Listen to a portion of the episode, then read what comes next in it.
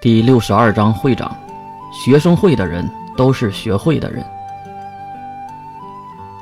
我们并不是不相信 S 零二，而是看向五号，他真的想说，你们都是被牵着鼻子走呢，被那个背后的人。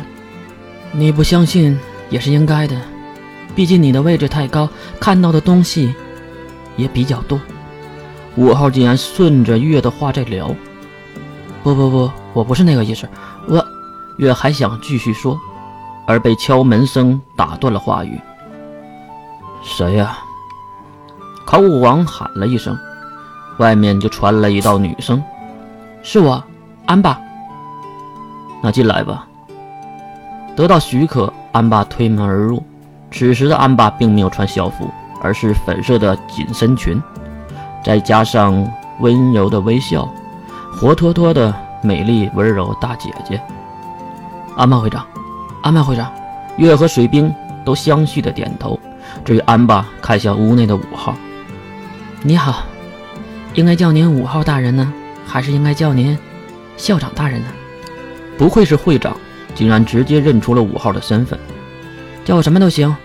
话说，我们没见过吧？安巴摇摇头，不不不，我见过您的。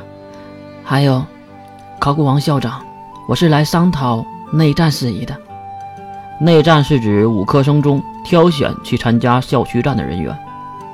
啊，对呀，今年的排位赛取消了，就不能按照排位赛的过程和结果来断定校区战的人员了。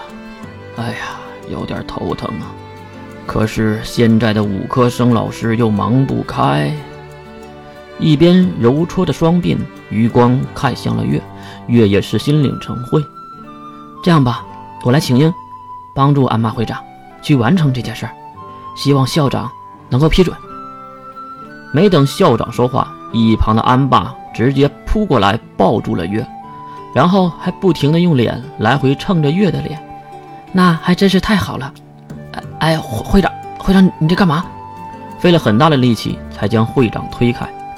校长也是再次改为微笑，既然安巴会长很欢迎你，那你就去帮忙吧。至于方法，就按照之前说的。哦，对了，校长看向水兵，如果水兵也有时间，也去帮帮忙吧。水兵马上点头行礼。这个还是算了吧，毕竟我并不是学生会的人，而且。水兵的下一句没有说，但是在场的除了五号以外的人都知道，学生会里有一个和水兵不对付的人。好吧，既然这样，那就没办法了。还有，这个给你。考古王将一份资料递给了安巴，这个是我们内定的一些人员，你先通知一下。月歪头看了一眼，发现第一个人的名字就是自己的。好的，校长，那我就不打扰各位了，我先回去了。等等，安巴会长，我跟你一起走。月也是对两位校长行礼，跟在了安巴的身后。至于水兵，当然也是跟着月走了。三人离开，屋内也只剩下两人：五号和考古王校长。只见考古王脸上的笑容消失，取而代之的是一脸的严肃。上面。是怎么说的？五号也是重新坐向沙发上。老东西们认为是蓝色教会，唉，那些反对派干的。那他呢？他？大人说，这应该是第三方势力，来和稀泥的。考古王摸了摸自己的胡须，然后看向了窗外。这股暗流到底会流向何方呢？屋内的气氛冷清了下来，外面的走廊里却嘈杂的很。大学一年的大姐姐会长安吧，对月是又搂又抱。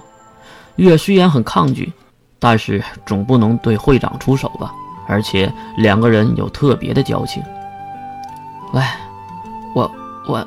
我是男生变的女孩，你就不能离我远远点吗，离我这么近，不好吃你豆腐啊！